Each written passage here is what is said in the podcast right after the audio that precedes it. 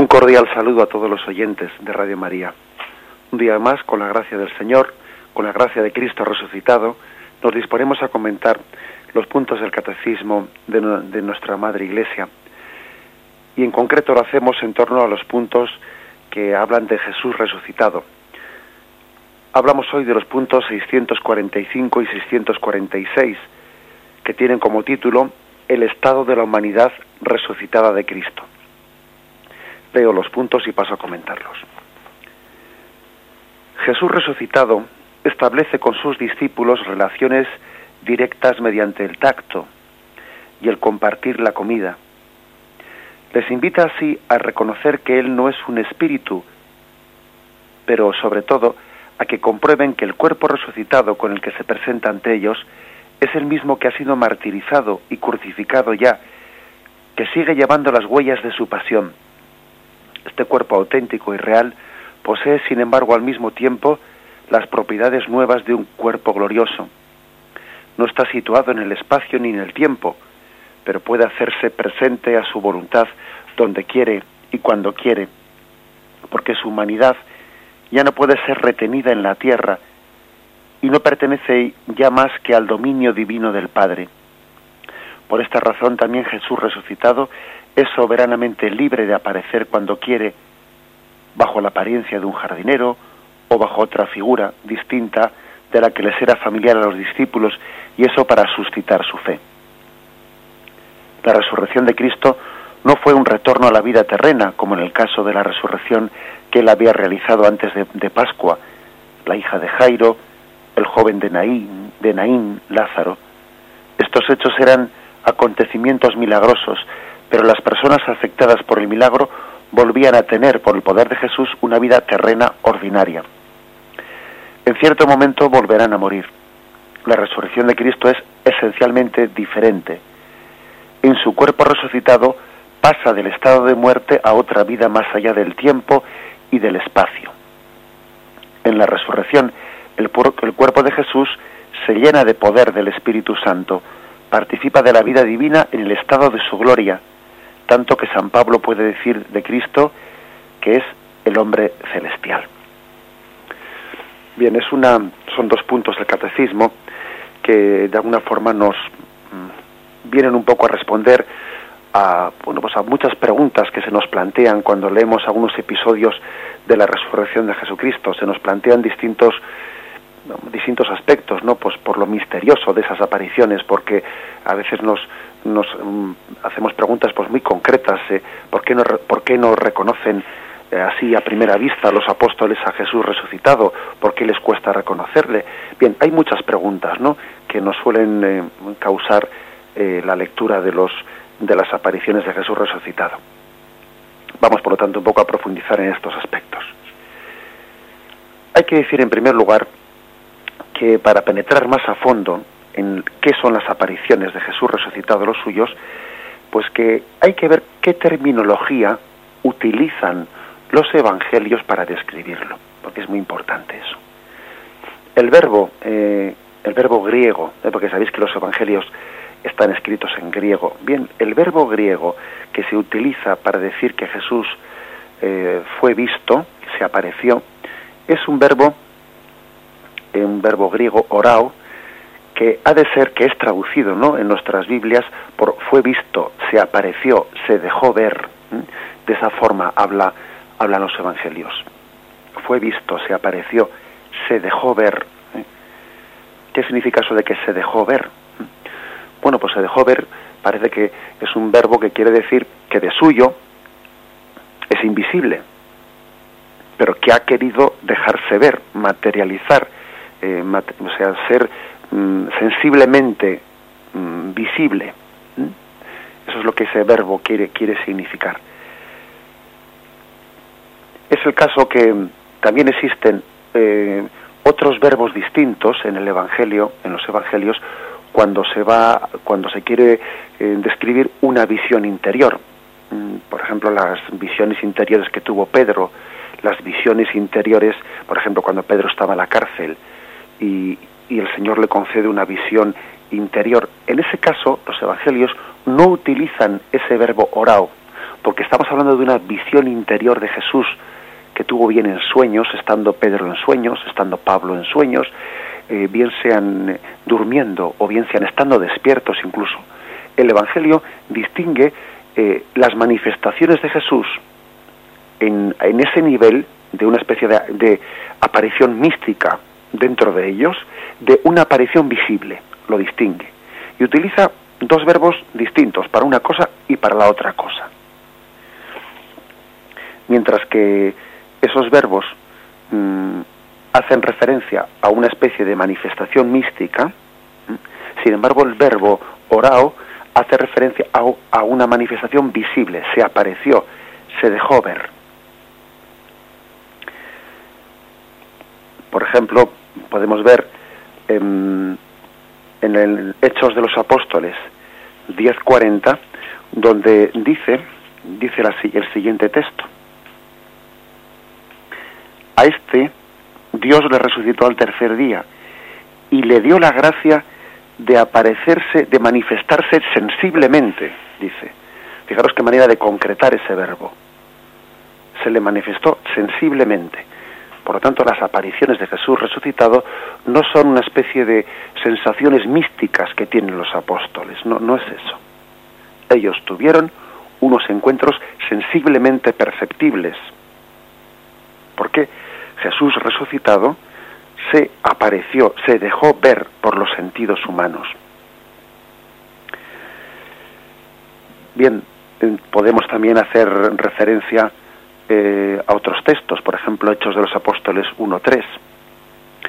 A estos mismos, después de su pasión, se les presentó dándoles muchas pruebas de que vivía. Habla de pruebas visibles. ¿eh?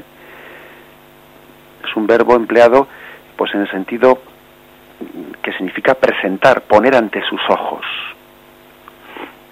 También tenemos otros textos como Lucas 24, 36 o Juan 20, 19, donde dice Jesús se puso en medio de ellos. Salió a su encuentro, dice Mateo 28, 9, sale a su encuentro. Son todas, por lo tanto, fórmulas que no están hablando de, eh, de experiencias místicas interiores, no, sino de fenómenos sensibles, visibles por los sentidos. Juan 21.4 emplea también un término, un término similar para hablar de que Jesús se pone en tal lugar, ¿no? En Juan 21.4 podemos también verlo. Bien, esta es de alguna forma la forma en la que los, en evangelios disipan esas dudas. Estamos hablando de que no es un encuentro con un fantasma. ¿eh? Lucas perdón, Marcos 16, 49, eh, subraya eso. Mirad que no soy un fantasma. ¿Qué quiere decir ese término? Cuando Jesús dice mirad, o eh, tenían miedo, pensaban que era un fantasma, pero no era un fantasma, sino que era Jesús. Con eso están queriendo dar a entender de que, de que esa aparición mm, tenía un grado, eh, pues un grado de, realismo que disipaba disipaba las dudas de que fuese una especie de manifestación meramente subjetiva. No, no es un fantasma. No digamos ya nada cuando Jesús dice, ¿tenéis algo para comer? Compartid eso conmigo. es decir, Jesús quiere comer con ellos no porque el cuerpo resucitado necesite de comer, sino para disipar sus dudas. Para disipar sus dudas. No digamos nada de ese texto, ese texto de, de Juan 20, capítulo, mejor dicho, versículos 24 y siguientes, en los que en el que Jesús tiene el encuentro con Tomás y le permite tocar y palpar sus mm, sus estigmas, ¿no? Las huellas de la pasión para que disipe dudas. Tomás, uno de los doce, llamado el mellizo, no estaba con ellos cuando vino Jesús. Los otros discípulos le decían, hemos visto al Señor. Pero él les contestó, si no veo en sus manos la señal de los clavos, si no meto mi dedo en el agujero de los clavos y no meto mi mano en su costado, no creeré. Ocho días después estaban otra vez sus discípulos y dentro Tomás con ellos. Se presentó Jesús en medio, estando las puertas cerradas, y dijo, La paz con vosotros. Luego dice a Tomás, Acerca aquí tu dedo y mira mis manos, trae tu mano y métela en mi costado, y no seas incrédulo sino creyente. Tomás le contestó, Señor mío y Dios mío, dícele Jesús, porque me has visto, has creído, dichosos los que crean sin haber visto. Pues bien, es una, es una mm, forma concreta de Jesús de hablar de que no se trata de una manifestación interior, Él ha querido que nuestra fe esté fundamentada no en una mera experiencia mística subjetiva de los apóstoles, porque entonces nuestra fe sería demasiado pues, débil, tendría un fundamento demasiado subjetivo, estaría fundamentada en la experiencia interior de unos hombres. No, Jesús, Dios ha querido que nuestra fe esté basada en unos hombres que pueden ser débiles, pero que han tenido una visión, se ha producido un acontecimiento sensiblemente comprobable de el Jesús resucitado. Eso es algo que los evangelios lo remarcan. No estamos hablando de experiencias interiores, no estamos hablando de alguna manera de, subjetividades o interpretaciones subjetivas de los apóstoles, sino estamos hablando de un encuentro real, de un acontecimiento sensiblemente, comprobado por parte de, que, de los cuales se han beneficiado los apóstoles, pues para bien nuestro, para que nuestra fe sea confirmada. Jesús resucitado, por lo tanto, se apareció, se dejó ver, fue visto, fue tocado. Nosotros que hemos comido y bebido con Él, dicen los apóstoles, después de haber resucitado. Los apóstoles, por lo tanto, han tenido una experiencia han sido, han sido testigos no del mismo momento de la resurrección, pero sí de los encuentros con Cristo resucitado. Lo meditamos y vamos a continuar en breve.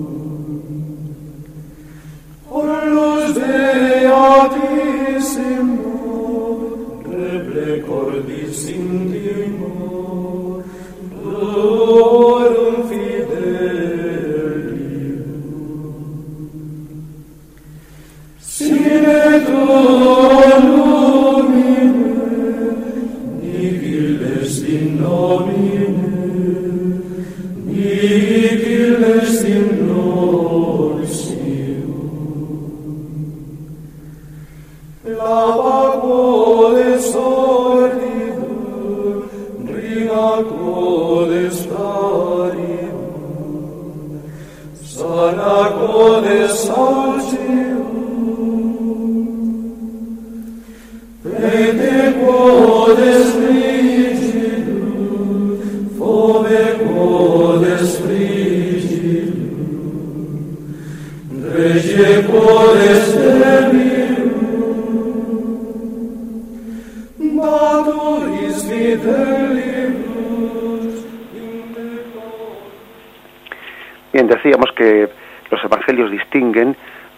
de lo que son las experiencias eh, místicas subjetivas que han podido tener las experiencias interiores de las comprobaciones sensibles y visibles de las que fueron testigos los, los apóstoles. Por ejemplo, Hechos de los Apóstoles, capítulo 18, versículos 9 y siguientes, pues se habla mm, de, de una visión interior.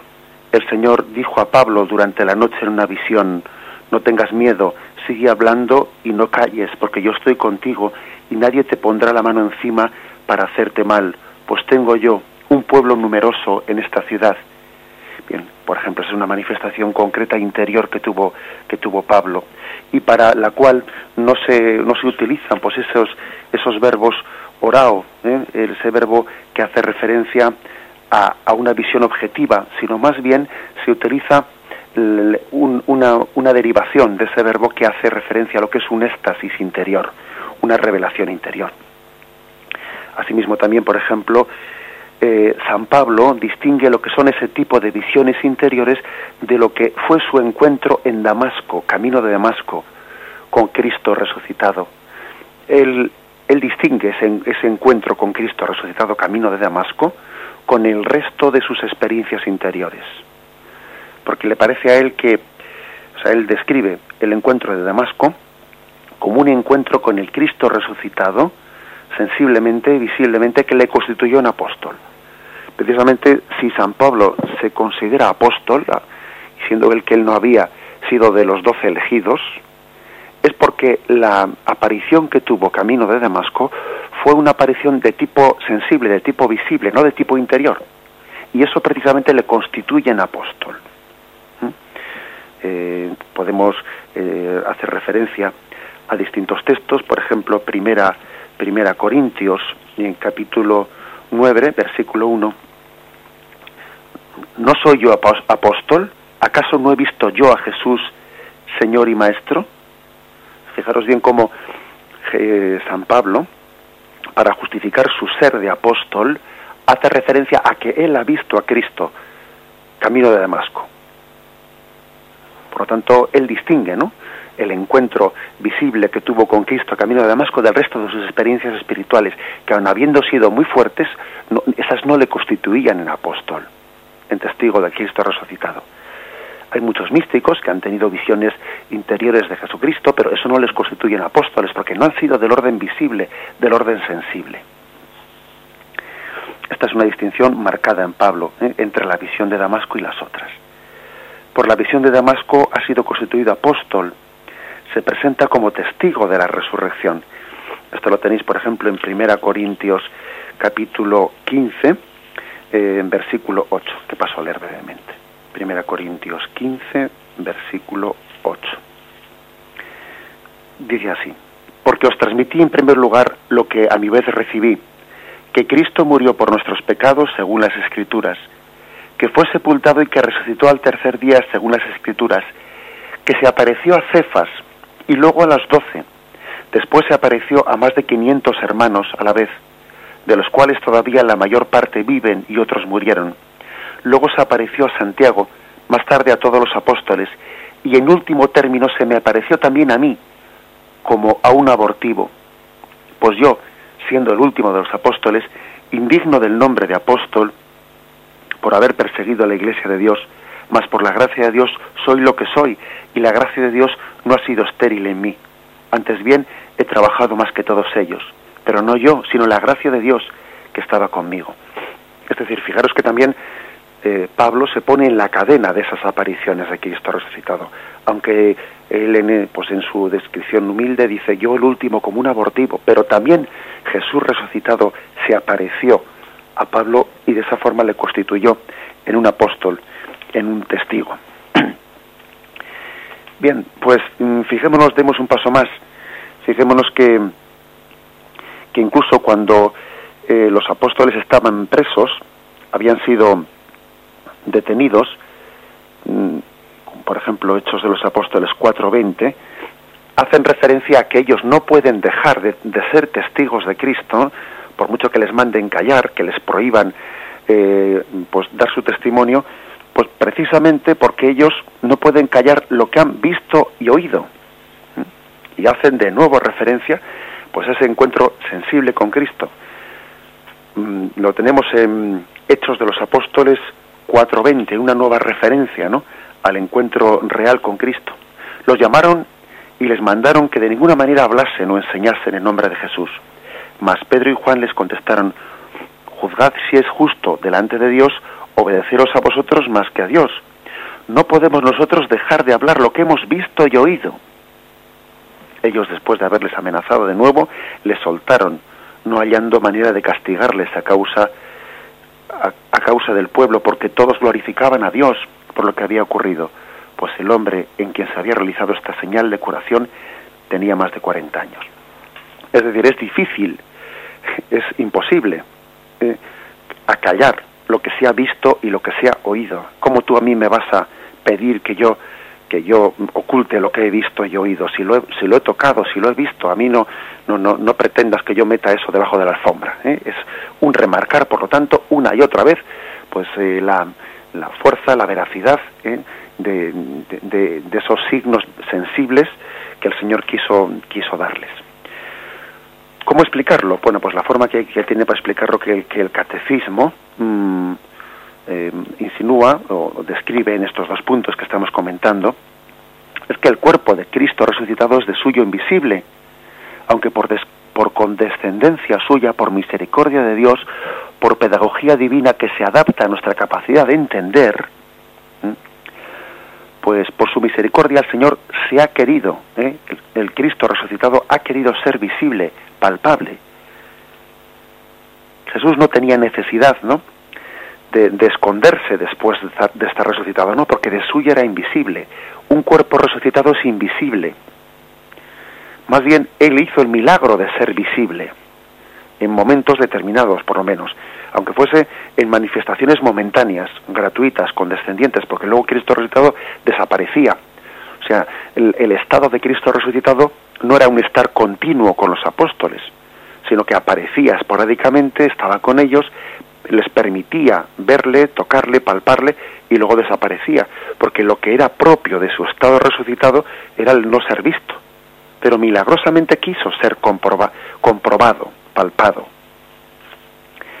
Esto es lo que podemos decir, por lo tanto, es, es la explicación que tenemos por pura misericordia para que nuestra fe, para que nuestra fe sea más firme, para que no estemos sujetos a todo viento de duda, para que pues nuestra nuestra carnalidad, ¿no? Nuestro ser carnal al que tanto le cuesta creer, porque todos somos un poco Tomás. Todos somos Tomás. Todos tenemos en nuestra condición carnal necesidad también de tocar y de palpar. Por eso el Señor, por, por pura misericordia, quiso que hubiese pues una serie de, de testigos, en primer lugar los apóstoles, pero también un grupo de mujeres y hasta 500 testigos, ¿no? Según dice Hechos de los Apóstoles. Pues quiso que hubiese unos testigos sensibles ¿eh? de la resurrección de Cristo para que nuestra condición carnal, a la que tanto le cuesta creer, tenga una apoyatura, una apoyatura para que después nuestro acto de fe pues, pueda tener, digamos, más, eh, pues más consistencia, pueda tener un impulso fuerte también, un impulso en esa, en esa apoyatura racional, para que luego el acto de fe pues, sea más posible en nosotros. Bien, damos un paso más, hacemos un momento de reflexión antes de continuar.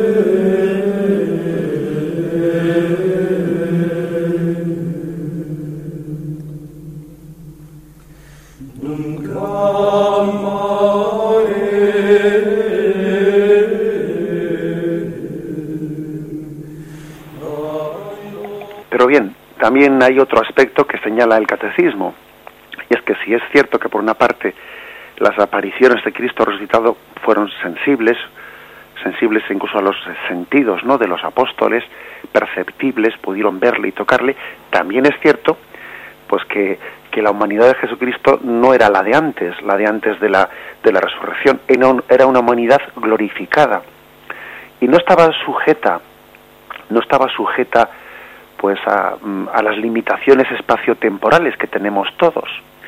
De hecho, Cristo resucitado, cuando estaban los apóstoles reunidos, se aparecía en medio de ellos, no, no, no, había tocado la puerta, o sea, sencillamente se aparecía en medio de ellos sin haber entrado y, lo cual quiere decir que su cuerpo resucitado mm, bueno pues no estaba estaba en otra dimensión.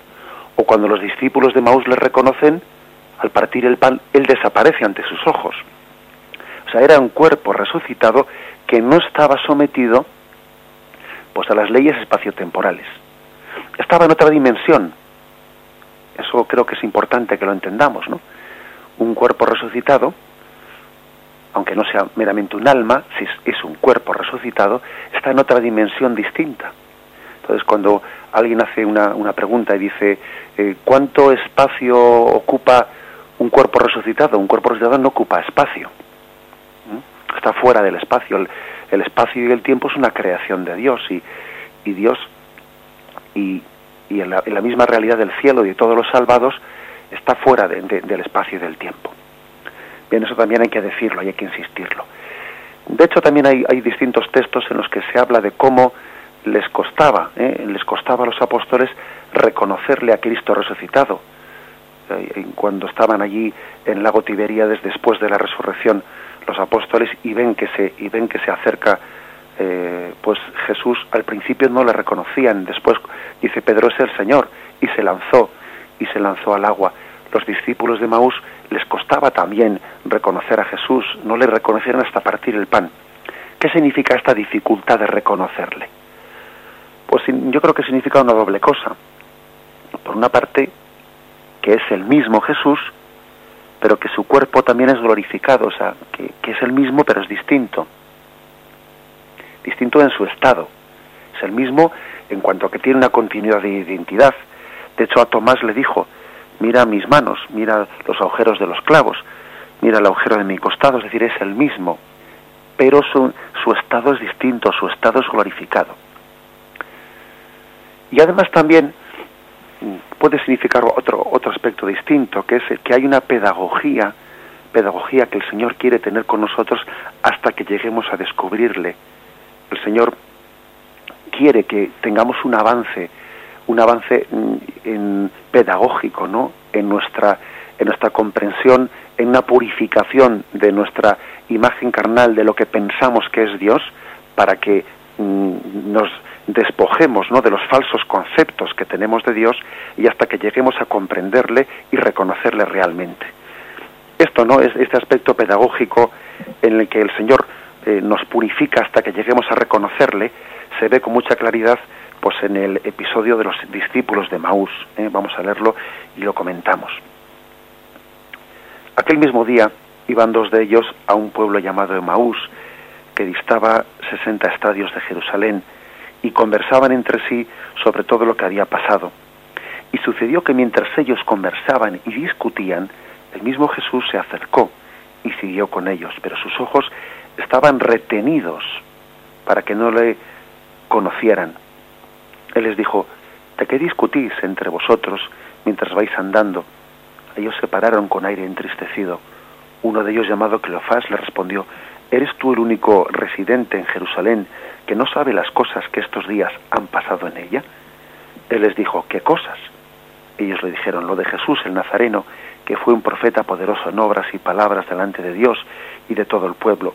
Como nuestros sumos sacerdotes y magistrados le condenaron a muerte y lo crucificaron nosotros esperábamos que sería él el que iba a librar a Israel, pero con todas estas cosas llevamos ya tres días desde que esto pasó. El caso es que algunas mujeres de las nuestras nos han sobresaltado porque fueron de madrugada al sepulcro y al no hallar su cuerpo vinieron diciendo que habían visto una aparición de ángeles que decían que él vivía. Fueron también algunos de los nuestros al sepulcro y lo hallaron tal como las mujeres habían dicho, pero a él no le vieron. Él les dijo, oh insensatos y tardos de corazón para creer lo que dijeron los profetas. ¿No era necesario que Cristo, que el Cristo padeciese eso y entrar así en su gloria? Y empezando por Moisés y continuando por todos los profetas, les explicó lo que había sobre él en las escrituras. Al acercarse al pueblo a donde iban, él hizo ademán de seguir adelante, pero ellos le forzaron diciéndole, quédate con nosotros porque atardece y el día está declinando. Y entró a quedarse con ellos. Y sucedió que cuando se puso a la mesa con ellos, tomó el pan, pronunció la bendición, lo partió y se lo, y se lo iba dando. Entonces se le abrieron los ojos y le reconocieron, pero él desapareció de su lado. Y se dijeron uno a otro, ¿no estaba ardiendo nuestro corazón dentro de nosotros cuando nos hablaba en el camino, nos explicaba las escrituras? Y levantándose al momento, se volvieron a, Jerusalén y, y encontraron reunidos a los once y a los que estaban con ellos, que decían, es verdad, el Señor ha resucitado y se ha aparecido a Simón. Ellos, por su parte, contaron lo que había pasado en el camino y cómo lo habían reconocido en la fracción del pan. Bueno, pues curiosamente aquí este texto de los discípulos de Maús dice que al principio que sus ojos estaban retenidos para que no le reconocieran. Curiosa expresión, ¿verdad? Sus ojos estaban retenidos para que no lo reconocieran. Y luego más tarde dice, entonces se les abrieron los ojos y le reconocieron, pero él desapareció de su lado. Bueno, aquí también, por lo tanto, se sugiere en este texto de San Lucas que hay una pedagogía del Señor que antes de que eh, permitirles reconocerle sensiblemente, quiere tener también con ellos una purificación interior. Les está purificando interiormente, para que luego esa percepción visible que están teniendo de Cristo, pues eh, tenga pleno sentido, ¿no? Les está purificando, pues de, de, una visión que habían tenido o de, una, de un concepto del Mesías en el que no habían asumido la cruz. O insensatos y tardos de corazón para creer lo que dijeron los profetas. ¿No era necesario que el Cristo padeciera esto y entrara así en su gloria? Es decir, el escándalo de la cruz no lo habían terminado de asumir no habían terminado de asumir que la cruz era camino de resurrección. Y por eso Jesús, antes de que le reconozcan, retiene, ¿no? Dice aquí, estaban retenidos sus ojos para que no le reconocieran. Antes de que le vean con los ojos carnales, Jesús quiere purificarles para que le vean con los ojos espirituales. Fijaros esto, que es verdaderamente es impresionante. El Señor, el Señor quiere ser conocido en la delicadeza del alma antes que ser conocido por los ojos, por la visión sensible, visible de los ojos. Precisamente en esta vida el Señor nos está purificando para que le conozcamos en el alma antes de que podamos verle cara a cara en la, vida eterna. Algo parecido a lo que hace con los discípulos de Maús está haciendo con nosotros. Retuvo sus ojos para que no le conociesen al principio, hasta purificar, oh insensatos de corazón, pero qué tercos que sois, y con paciencia les fue explicando poco a poco. En el fondo el Señor hace lo mismo con nosotros. Primeramente quiere que le conozcamos en el interior del alma antes de que en la vida eterna, cuando ya estemos resucitados, le veamos cara a cara al Señor. Quiere ser primero conocido en el alma antes de que ser antes de ser conocido pues visible y sensiblemente hay en todos los encuentros pues también un sentido pedagógico de purificación hasta que llegan a, reconocerle. Mm, al Señor no le basta ser reconocido sensiblemente si no es también reconocido espiritualmente como el Señor. Porque podría ocurrir que alguien viese con los ojos sensibles a Cristo resucitado sin percibirle interiormente como el Señor, como el Quirios, como el Rey de cielos y tierra. Otro texto también que apoya algo, algo por el estilo, pues es el texto de la mm, aparición a María Magdalena, que tenéis en Juan 20, 10, 18. Los discípulos entonces volvieron a casa. Estaba María junto al sepulcro fuera llorando. Y mientras lloraba se inclinó hacia el sepulcro. Y ve dos ángeles de blanco sentados donde había estado el cuerpo de Jesús, uno a la cabecera y otro a los pies Dícenle ellos, mujer, ¿por qué lloras? Ella respondió, porque se han llevado mi Señor y no sé dónde lo han puesto. Dicho esto se volvió y vio a Jesús de pie, pero no sabía que era Jesús. Le dice Jesús, mujer, ¿por qué lloras? ¿A quién buscas? Ella pensando que era el encargado del huerto le dice, Señor, si tú te lo has llevado, dime dónde lo has puesto y yo me lo llevaré. Jesús le dice, María. Ella se vuelve y le dice en hebreo, Raboni, que significa maestro. Dice el Jesús, no me toques, que todavía no he subido al Padre, pero vete donde mis hermanos y diles, subo al Padre mío y Padre vuestro, al Dios mío y Dios vuestro. fue María Magdalena y vio a los discípulos que habían visto al Señor y que había hecho estas palabras. También en este texto se repite, ¿no? Ese no reconocerle en un primer momento mm, María Magdalena Jesús le confunde con el hortelano. ¿Por qué, ¿Por qué se produce esto? También el Señor con María Magdalena está, eh, está teniendo con ella una pedagogía de purificación. María llora. Y en ese llorar Jesús le dice, mujer, ¿por qué lloras? ¿A quién buscas? Jesús está purificando el corazón de María Magdalena. Está purificándolo de manera que em, quiere hacerle entender que, su vocación es la de, la de una esponsalidad, esponsalidad con, con, con Cristo resucitado. Cuando le dice incluso, no me toques, que todavía no he subido al Padre, es una frase misteriosa. No lime tangere. Es un texto en el que muchos escrituristas dan vueltas, que por qué Jesús le dijo, no me toques, que todavía no he subido al Padre. Bueno, pero independientemente de, de, la explicación que se pueda dar por el hecho de que todavía la humanidad de Cristo no había ascendido a los cielos, espiritualmente también tenemos aquí una, pues una, una explicación de, de, la, de la verdadera esponsalidad, ¿no? La verdadera esponsalidad es aquella que pone su corazón, pero no, no en el Cristo terrestre, sino en el Cristo resucitado. La esponsalidad, eh, pues es aquella que está llamada a unirse con Cristo, con Cristo esposo de nuestra alma, Cristo celeste, pues por siempre. Quizás María Magdalena podía tener una especie de apego, apego ¿no? al Jesús histórico, y Jesús quiere que, que tenga un, un amor y una esponsalidad, pero con el Cristo, con el Cristo celeste, con el Cristo resucitado.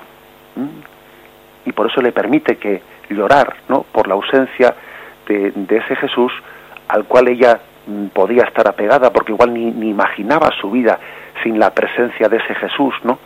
Que la había rescatado de su vida, pero Jesús quería que su desposorio fuese no con el Cristo histórico, sino con el Cristo eh, mm, resucitado para siempre.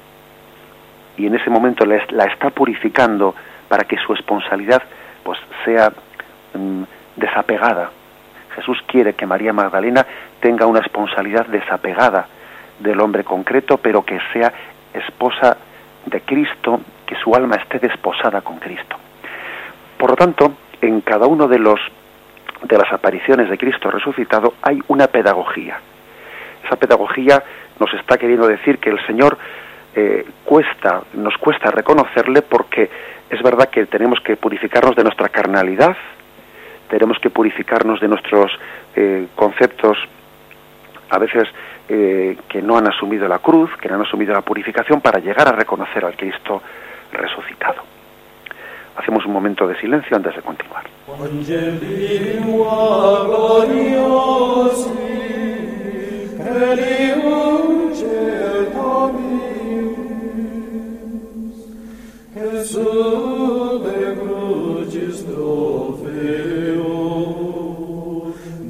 triumphum nobile, quae idem redemptor immolatus viceris, de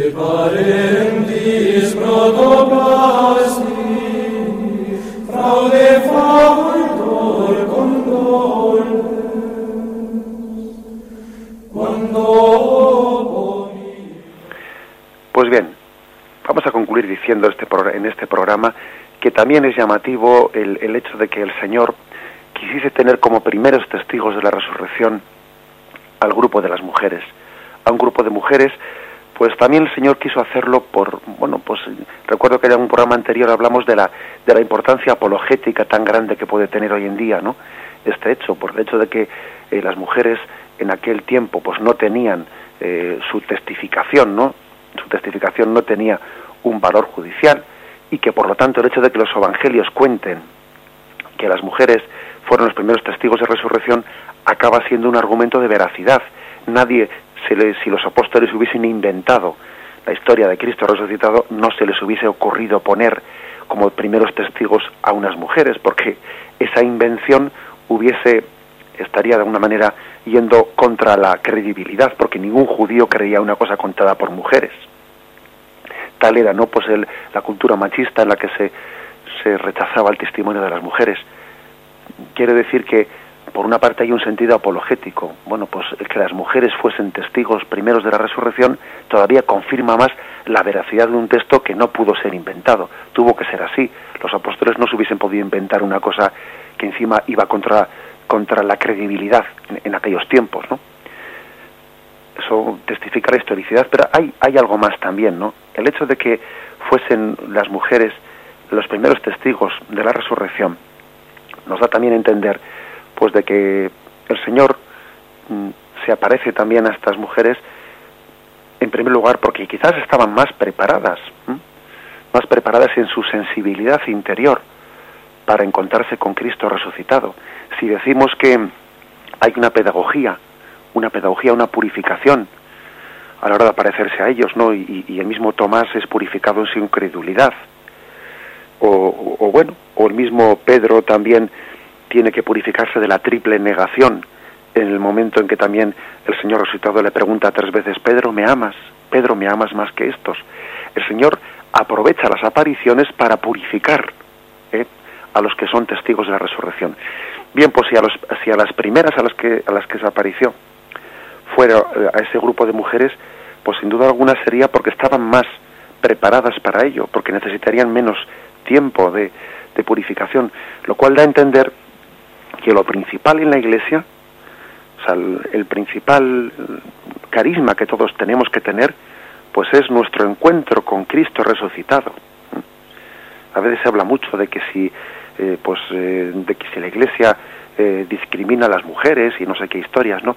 Y, la verdad es que yo creo que es no entender qué es lo esencial de la Iglesia. Lo esencial de la Iglesia no es el ministerio apostólico, no, no, lo esencial en la Iglesia es el encuentro con Cristo resucitado. Y curiosamente los primeros testigos de Cristo resucitado fueron un grupo de mujeres, posiblemente porque tenían una sensibilidad mayor, estaban más preparadas para el encuentro con Cristo, porque tendrían menos carnalidad que purificar, estaban más confiadas en el Cristo resucitado. Allí al pie de la cruz sí estuvo Juan, Evangel Juan el apóstol Juan, no Juan Evangelista, pero también eh, habían sido, habían permanecido fieles al pie de la cruz María y, ese pequeño grupo de mujeres en torno a la Virgen María.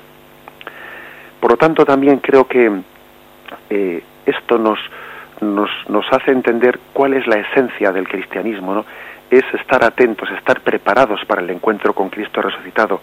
Aquel grupo de mujeres, pues, eh, fueron las privilegiadas, privilegiadas porque su alma estaba preparada para esa esponsalidad, esa esponsalidad del encuentro con Cristo resucitado. Al final, al final, eh, la espiritualidad cristiana consiste en una esponsalidad con Cristo resucitado. Nuestra alma es esposa de Cristo. El cristianismo se resume en una esponsalidad de cada uno de nosotros con Jesucristo. Esa es la esencia, la esencia a la que todos estamos llamados eh, no solamente mujeres, sino hombres y mujeres, pero posiblemente el alma femenina, bueno, pues por los dones peculiares que Dios le ha dado, ¿no? Tiene, pues yo diría que una sensibilidad y una capacidad especial de percibir esto y de tener esa, esa entrega, esa capacidad de entrega que el Señor ha dado al alma femenina, pues le hace también especialmente capacitada para la esponsalidad con Cristo.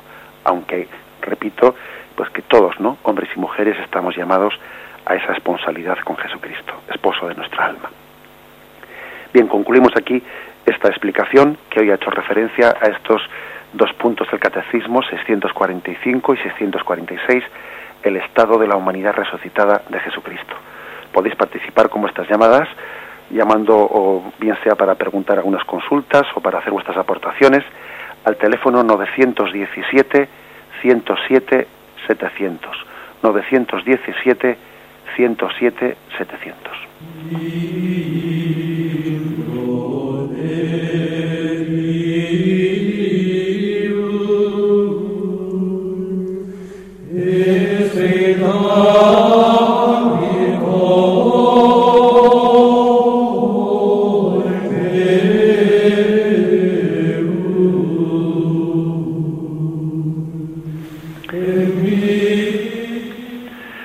Días, ¿con quién hablamos? Hola, buenos días. Buenos días, sí. Buenos días, padre. Eh, mire, era para hacer una pequeña puntualización, De acuerdo. algo que se hizo en otro en otro programa anterior, lo que pasa es que no he podido llamar estos días, Ujú. pero vamos, era me parecía in- interesante y, y- y ese día no pude llamar. Era eh, en relación, se hablaba de las razones para eh, para ir a evangelizar a, a quienes no conocen a Cristo. Y entonces usted, claro, pues eh, muy sabiamente, como siempre, muy bien explicaba las- esas razones, ¿no?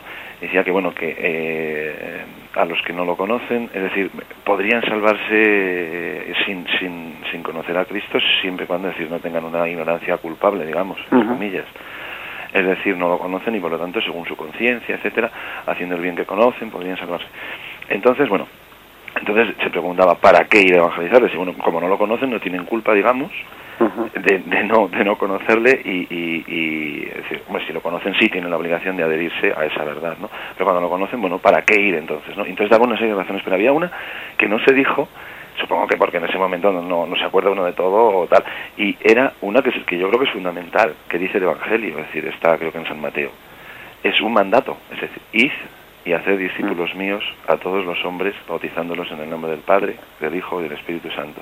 Ese es un mandato, es decir, aparte de todas las demás razones que se quiera dar, eh, que son muchas, yo siempre las he oído por ahí, que están muy bien, está esa que es fundamental, es un mandato. La Iglesia no puede eh, eh, sustraerse a ese mandato fundamental y siempre lo he entendido así. Eh, id y hacer discípulos míos, los que crean se salvarán, los que no, los que no eh, se condenarán. Bueno, pone, eso pone en, el, en, el, en la lectura, habría que matizarlo, lo que sea. Pero eso es lo que eh, he escuchado siempre. mucho, esa ¿eh? puntualización. Muy bien, muchísimas gracias. Vale, a ustedes, adiós, adiós. Bien, pues la verdad es que este oyente tiene razón. Yo únicamente haría, haría el matiz de que es cierto, es un mandato. Ahora, el Señor lo mandó porque es un bien para nosotros. ¿eh? Quiere decir que no es únicamente, digamos, por una especie de decreto. Bueno, como Él lo mandó, no hay más remedio que hacerlo. No.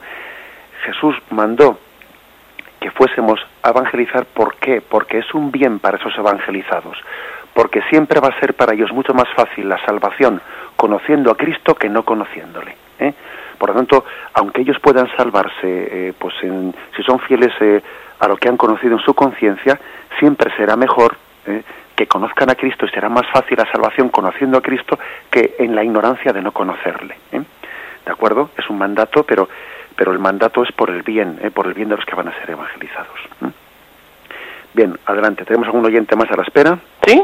Sí, adelante. ¿Con quién hablamos? Matilde. Matilde, buenos días. Buenos días. maestro. Mire, quería preguntarle, yo siempre una duda que tengo, nosotros resucitamos, resucitamos como Cristo, ¿no? Entonces yo me pregunto, ¿qué cuerpo tenemos nosotros? Porque nuestro cuerpo va cambiando a, a través de nuestra vida. Si, por ejemplo, yo pienso ver a mi madre, y a lo mejor me- yo he conocido a mi madre ya con 50 años, porque he nacido cuando tenía ya 40 y pico, otro hermano ha podido morir antes y conocerla solo de joven. Ujú. Entonces, ¿cómo vamos a conocer los dos a nuestra madre? Porque cuando Cristo lo dio, yo siempre pensaba que cuando Magdalena no le, no le reconocía, Ujú. cuando resucitó allí, pues que creía que era el jardinero, pues que el cuerpo de Cristo era diferente, pero ahora creo pensar que, no sé, he entendido que sí, que es el mismo cuerpo. Sí, pero claro, en Cristo es muy fácil, con, murió de treinta y tantos años, una persona joven, bien aparente, pero, bueno, entonces nosotros qué? De acuerdo, bueno, intento darle algún, eh, por la radio algún tipo de contestación, algo que es algo misterioso, pero bueno, ¿eh? de acuerdo, le respondo por la radio. Muchísimas gracias. ¿eh? Vale. Bien, hombre, pues eh, vamos a decir que, que la primera carta a los Corintios, en el capítulo 15, dice ahí, ¿no? Sembramos un cuerpo carnal y cosechamos un cuerpo espiritual.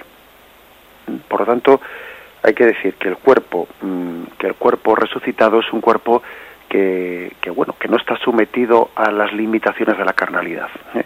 También incluso podemos pensar, y creo que tenemos pleno derecho a pensar, que los defectos que pueda tener un cuerpo un cuerpo carnal, pues imaginémonos ciertas de- deficiencias, de enfermedades, eh, etcétera, mm, quedan superadas en el cuerpo resucitado.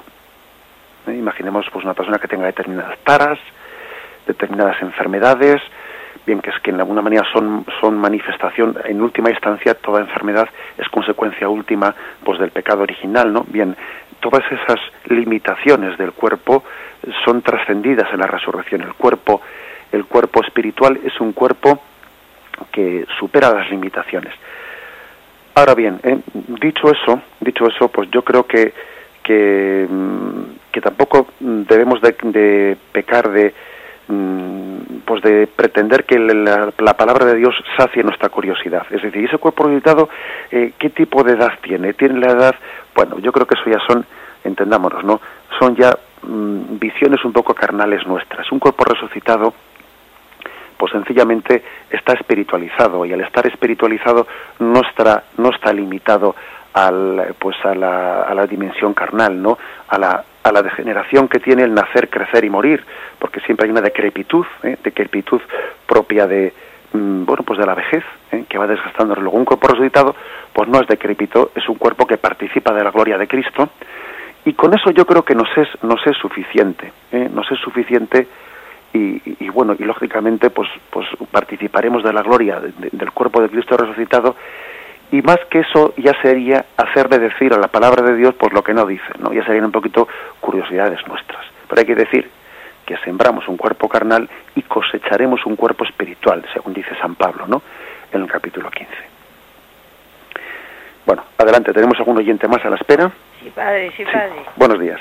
María Dolores. Buenos días, María Dolores. Eh, Bienvenido, porque yo a usted no le he hablado todavía nunca, no he podido. alegro mucho. Mire, su- fui una hormiguita de las del sótano, ¿eh? bueno, mire, padre, cuando ha dicho usted esto del cuerpo resucitado del Señor, yo a mí me dio un poco un, un vuelco el corazón. Digo, ay, Dios mío, yo he estudiado en el catecismo que mm, resucitamos con el mismo cuerpo que tenemos, ¿no? El nuestro. Pero luego me vino enseguida, porque el Espíritu Santo está alerta, diciendo, pero también estudiaste que el cuerpo glorioso tiene mm, mm, las dotes de pasibilidad, agilidad, claridad y sutileza. Entonces ya comprendí en lo espiritual. Digo, esto tenemos eso, como el Señor pasaba por las paredes y todas las cosas, pero sin cuerpo vis- vistoso. O sea que no nos podremos, eh, porque eso ya es una cosa mm, del cuerpo humano. Y si está glorificado, De acuerdo. yo lo eh, comprendí así. De acuerdo, le agradezco mucho su, su recuerdo de, de- de- de cómo el catecismo... Porque el catecismo primero me lo aprendí lo menos seis o siete veces, padre. Ya no se olvida. tiene buena memoria, ¿eh? Sí, pues tengo 78 años, ¿eh? De acuerdo, pues mire, pues le respondo por la radio, ¿eh? Bien, muchas gracias por su llamada. Pues bueno, esta oyente nos ha hecho referencia a, bueno, pues a cómo ella aprendió en el catecismo, ¿no? Pues pues ese, esa, esa doble afirmación, por una parte que el cuerpo resucitado es el mismo cuerpo que tuvo Cristo antes, ¿no? Pues de, de- de su, vamos, de, de su resurrección, y fijaros cómo le insiste a, a Tomás, mira, mira los agujeros de los clavos, mira tal, es decir, el hecho de que el Cristo resucitado quiera tener las huellas de la pasión es todavía para que no se dude de que es el mismo. Es el mismo. No es porque, eh, digamos, los defectos o las enfermedades del cuerpo mortal prosigan en el cuerpo resucitado. No, no es por eso. Es de alguna manera para disipar nuestras dudas de que sea el mismo cuerpo, que no es un fantasma. ¿no? El Señor quiso manifestarse con las huellas de la pasión para superar nuestra incredulidad, no porque el cuerpo resucitado vaya a tener pues las taras que haya podido tener pues en la enfermedad del cuerpo mortal, es para sacudir nuestra incredulidad. Es el mismo cuerpo, pero al mismo, pero pero a la vez.